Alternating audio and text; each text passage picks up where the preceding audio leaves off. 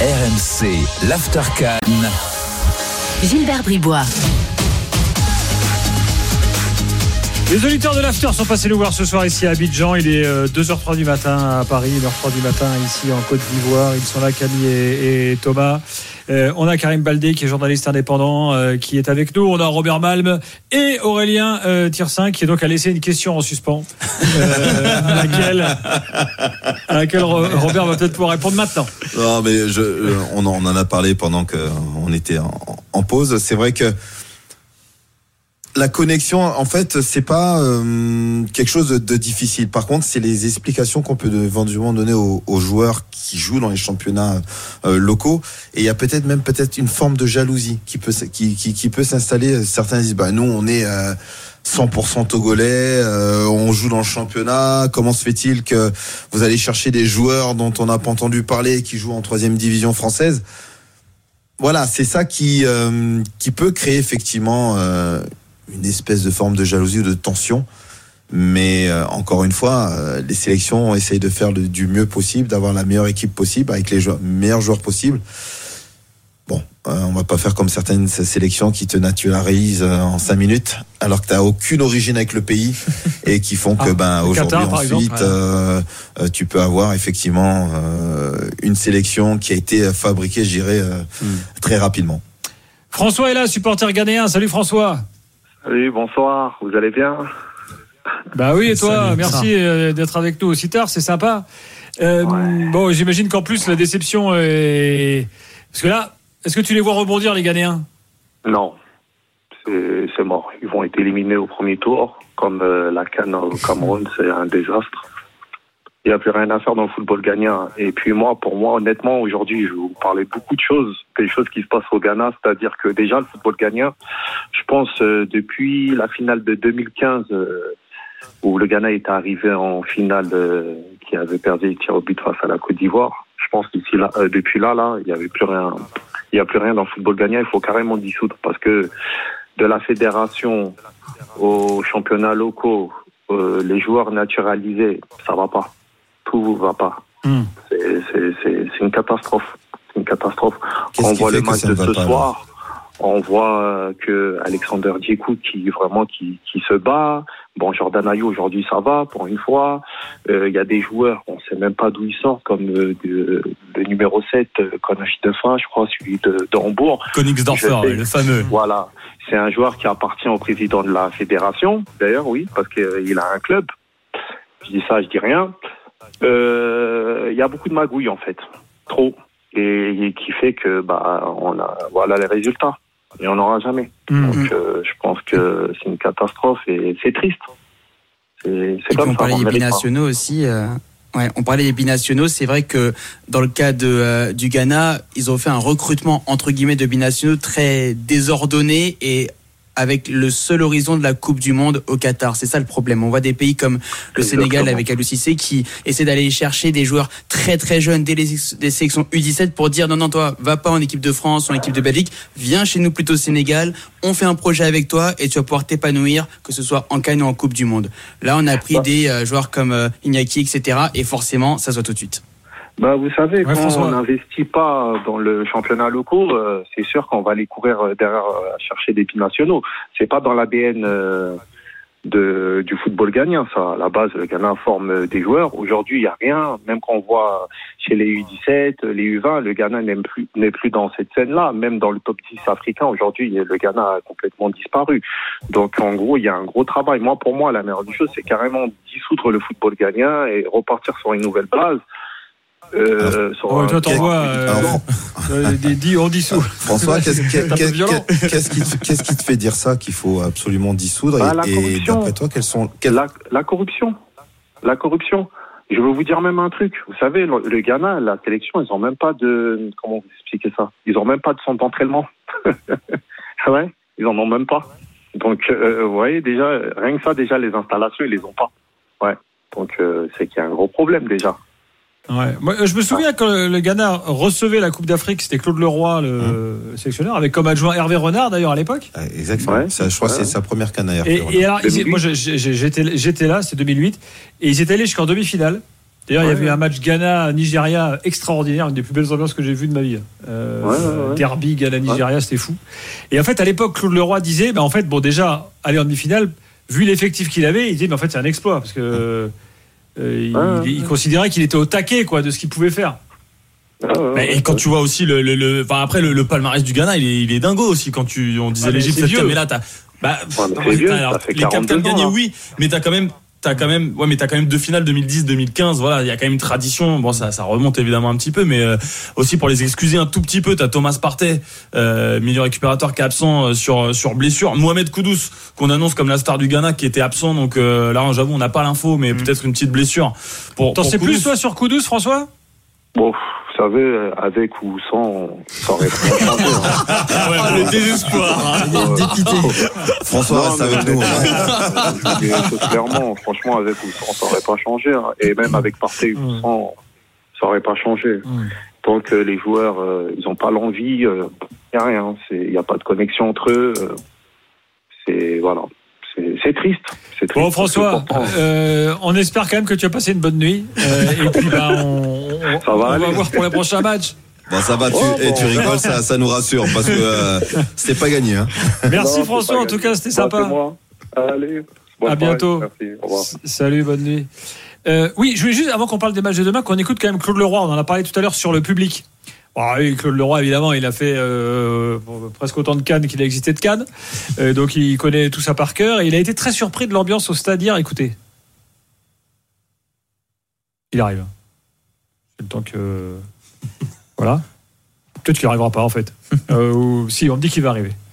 Donc Claude Leroy, interrogé par Romain Duchâteau. Ah, dans 20 secondes, on me dit. Ah ben, euh, peut-être l'écouter un peu plus tard. Bon, cela dit, euh, il y a des problèmes. C'est toujours la même histoire à laquelle on dit, vu de l'extérieur, nous on a reçu des messages aujourd'hui de notre rédaction à Paris. Ouais, les stades sont vides. Mais les gars, oh, réveillez-vous. À toutes les cannes, il y a des stades vides. Pourquoi? Parce que un, euh, le supporter nigérian, le supporter, je sais pas, équato-guinéen, bah, il n'a pas l'argent pour venir. Voilà. Mm-hmm. Deux, ici, le SMIC, c'est un peu plus de 100 euros. Bon, bah, même une place à 6 euros, bah, tu comptes ton argent. Hein. et puis encore, encore quand les gens, gens parce qu'il y en a beaucoup qui n'ont rien. Donc, euh, bah oui, effectivement, à laquelle les stades sont pas pleins. Ce qui n'enlève rien au charme de la compétition. Mm. Euh, et en général, c'est plutôt plein quand euh, l'équipe nationale joue. Écoutez Claude Leroy.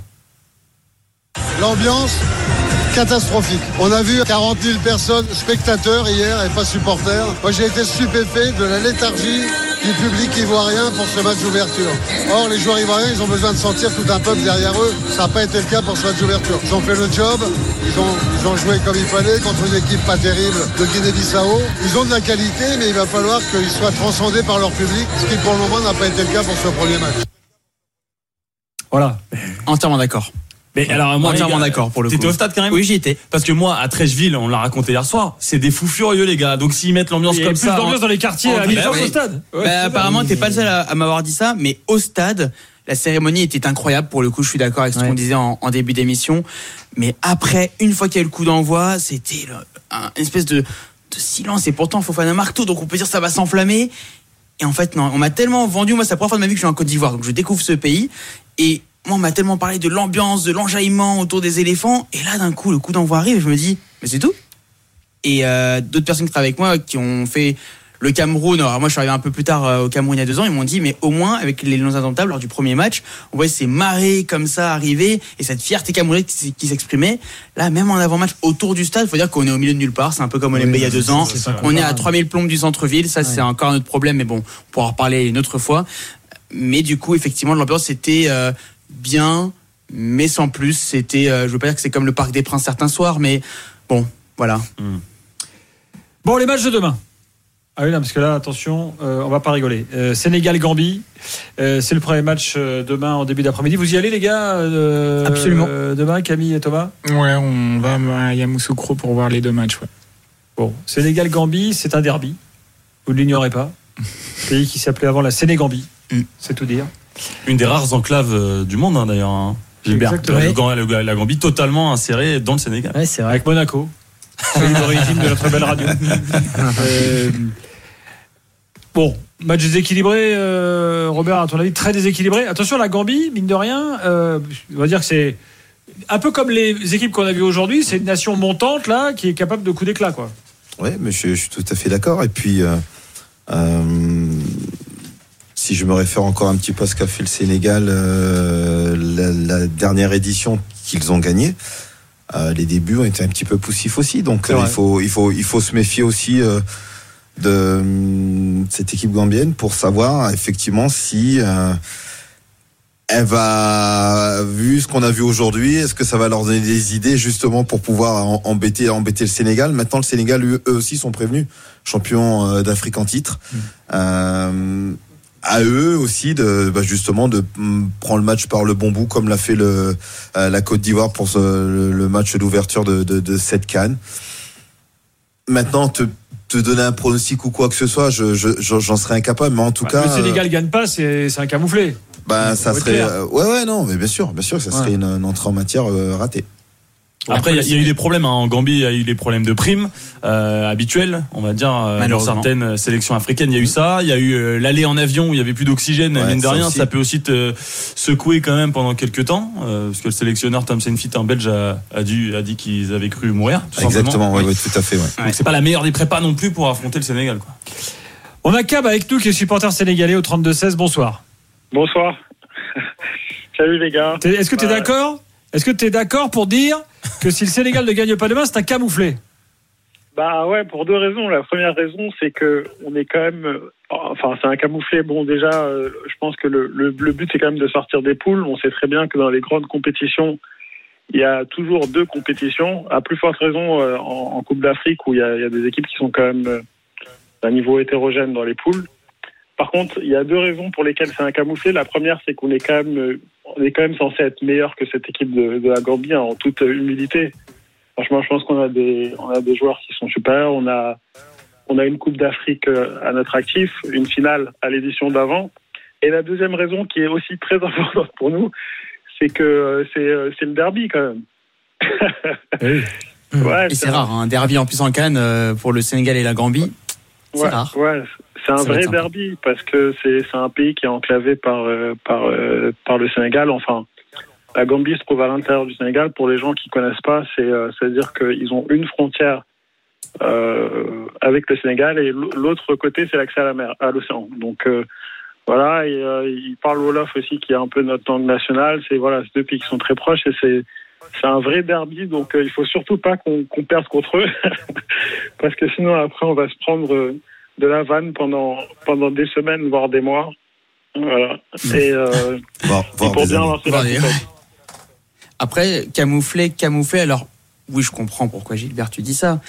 Mais il faut quand même se souvenir que le Sénégal avait commencé la campagne victorieuse d'il y a deux ans de manière très douce, on va dire, notamment les matchs de poule, le match face à la Guinée, le 0-0. Mais ils avaient quand même réussi à, à garder cette sérénité au fur et à mesure jusqu'à arriver à l'objectif suprême qui était leur seul objectif, c'était de gagner la canne. Ils l'ont fait, tant mieux. Et moi, je trouve que le Sénégal, depuis ce sacre justement au Cameroun, apparaît beaucoup plus serein. Moi, je les ai vus quand ils ont joué contre le Cameroun à Lens. Pardon, mais Aliou Cissé, mm. je trouve pas super serein, moi. Je trouve même et, il est très tendu aujourd'hui, d'ailleurs, en conférence de presse. Je suis un peu d'accord avec toi sur ça. J'ai vu en Qu'est-ce qui lui arrive Je ne sais pas pourquoi, parce que en fait, nous, ce qu'on attend, c'est aussi qu'ils se lâchent, ces gars, parce que malgré tout, ils ont quand même ramené le titre qu'on attendait tous. Là, il y avait vraiment énormément de pression. Le moment où il y avait un peu de pression, c'était les qualifs pour la, Coupe du Monde. Et là, on a envie, on sent qu'il y a un, vrai potentiel avec cette équipe. Il y a quand même des joueurs qui sont toujours un peu sur la réserve. On a comme cette impression qu'ils sont voilà, qu'ils ne se lâchent pas, ils produisent pas un football exceptionnel là où on les attend. Et on a envie qu'ils se lâchent. On a envie de voir demain 5-0. Bon, après, à 15h, à Yamoussoukro, à 35 degrés, je pense que ça risque d'être compliqué. mais 14h euh, même d'ailleurs pour nous ici. Ah, voilà, 14h. Pour, vous, à 15h pour nous, euh, parce que moi, je vous appelle depuis, euh, depuis Paris. Mais bon. non, hmm. mais voilà. Donc, on a envie de, de, voir vraiment une équipe qui se lâche, qui se, qui se donne à fond. Et puis voilà, si ça se passe pas trop mal voilà, au niveau des résultats, ça sera, ça sera le, le, le un peu un peu secondaire quoi je dirais. C'est pas euh, ils vont pas rentrer au pays si, si la si la canne se passe mal. On va leur en vouloir on va leur dire vous avez fait vous avez fait de la merde les gars. Voilà c'est c'est pas grave. Euh, moi, moi, moi, ils me font, un, ils me font un peu flipper hein, les, les, les Sénégalais parce que t'as les, la, la colonne vertébrale, euh, Edouard Mendy, euh, Koulibaly, euh, Mané, ils sont tous partis en Arabie Saoudite. Ouais. Ils ont deux pépites offensives. Je rappelle qu'Aliou Cissé avait dit euh, en son temps, euh, oui. le haut niveau c'est l'Europe. Mm. À l'époque, il voulait pas prendre les, les gars qui euh, jouent dans le golf. Maintenant, il y a la moitié de l'équipe là-bas. donc qu'il fasse, hein Bah, et, et surtout, je peux, je peux en parler de près, mais ils ont deux pépites. Normalement, Ismail Assa et Iliman Ndiaye, pour l'instant, à l'OM, c'est plus que très compliqué. C'est plus que très compliqué. Alors ça, il a une grosse, grosse cote, grosse réputation au Sénégal, mais à Marseille, il a été nul pendant six mois. Ouais. 4 buts de passe D. ouais, mais t'as l'impression qu'il réfléchit pas quand il a le ballon. Je trouve qu'on est un peu dur avec lui, ça, par rapport aux autres attaquants qui jouent à Marseille. Je trouve qu'il fait rien de moins bien. Sur la saison, il est quand même arrivé là. Ça fait six mois qu'il est là, qu'il est là, qu'il est là. On sait qu'à Marseille, il y a toujours une, une grosse pression. Et franchement, je trouve qu'il s'est débrouillé. Ah, il a marqué pas un but de plus que Vitinha, c'est vrai. Ah, je trouve qu'il Alors, moi, ce débrouille qui me pas si surprend mal. quand même, Et en c'est que- c'est- C'est un mec qui se surpasse aussi quand même pas mal. Il est, il est souvent bon en sélection. Ouais, moi, moi, moi, ce qui me surprend quand même, c'est qu'Aliou Cissé soit aussi, soit aussi tendu, alors que euh, si on regarde, si on regarde toutes les sélections, je parle des jeunes, à l'équipe qui a joué la Chan, euh, la Canu 20, euh, ils ont tout gagné. Ah oui. Le Sénégal a tout gagné actuellement. Tu regardes le palmarès du Sénégal, ils ont tout gagné. Je vais même presque te dire, euh, il a que l'embarras du choix entre guillemets pour pouvoir choisir entre guillemets euh, les meilleurs joueurs pour composer cette sélection. Alors c'est pas toujours les meilleurs joueurs que l'on prend en sélection, mais il faut que tu crées un groupe. Euh, je suis assez surpris qu'il soit aussi aussi tendu. Alors euh, j'essaierai de lui poser la question si euh, s'il veut bien me répondre, mais euh, il n'y a pas de raison d'être super tendu. Au contraire, quand on a dominé le continent africain dans toutes les catégories euh, où il était possible de, de gagner, je pense qu'au contraire, tu dois avoir que l'embarras du choix avec un vivier extraordinaire côté Alors, on côté dit toujours que le sénégalais. plus dur, c'est de confirmer. hein. Ouais, c'est c'est- c'est sûr, surtout que vu les derniers, euh, les derniers champions sortant à la Cannes n'ont pas brillé. On pense à l'Algérie notamment, mais par rapport à, à l'UCC, c'est vrai que c'est bizarre qu'il soit tendu. Et moi, mon reporter qui était à Yamoussoukro, à Ludocroix, a été euh, très surpris également. Mmh. Euh, après, il faut quand même préciser que à l'UCC et la presse sénégalaise, c'est quand même une longue histoire Ah, bon, et bah, pas toujours très rose. ils rigolent pas. Non, ils rigolent pas, ils sont. donc, euh, donc on a un début, on a un début Euh, de- voilà, c'est un dé- je dis pas que c'est que ça, mais c'est un début d'explication. Et avant qu'il gagne le titre, il a souvent été très critiqué après Franceville, après la Cannes 2017 notamment, extrêmement critiqué. Et ça, il a toujours dans un coin de sa tête. Et pour vous dire tr- très rapidement, nous, quand il nous voyait à la Cannes 2019, on, avait- on l'a fait en one-to-one avant la finale, ce qui est quand même un privilège parce que aussi c'est très compliqué d'avoir des interviews. Mais il était presque plus heureux de parler à nous, presse internationale, qu'à la presse sénégalaise. Donc ça montre aussi à quel point Donc si je lui pose la question, il va me répondre alors, vu qu'on a joué Oui, je pense, oui. donc Bah oui, devrait y a le pas de faire. raison. Bon, bah, ça Y a va pas de alors. raison, Robert. Allez, dans un instant, le Cameroun et l'Algérie euh, qui jouent également demain euh, pour conclure notre After 4 du soir. À tout de suite.